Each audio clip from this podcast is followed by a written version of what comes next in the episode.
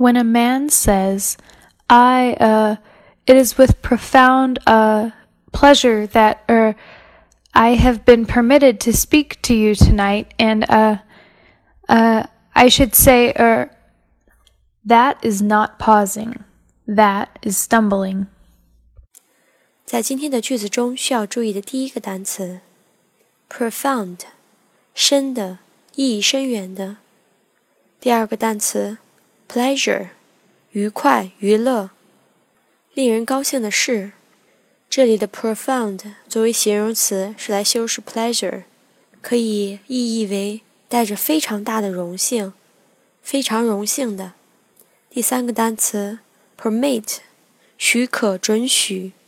在理解这句话的时候，可以避免直译，其意思就是我很荣幸。我能够被允许在这里做一个演讲。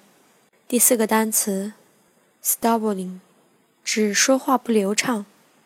在句子结构方面，it 作为形式主语，that 引导的从句作为真正的主语。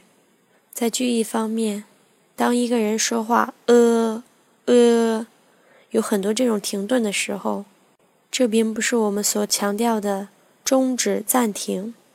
而是一种说话不流畅的状态。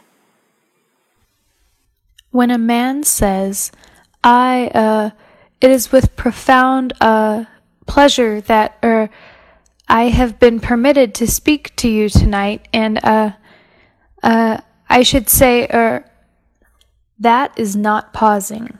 That is stumbling. We are at 智野英语. Thank you.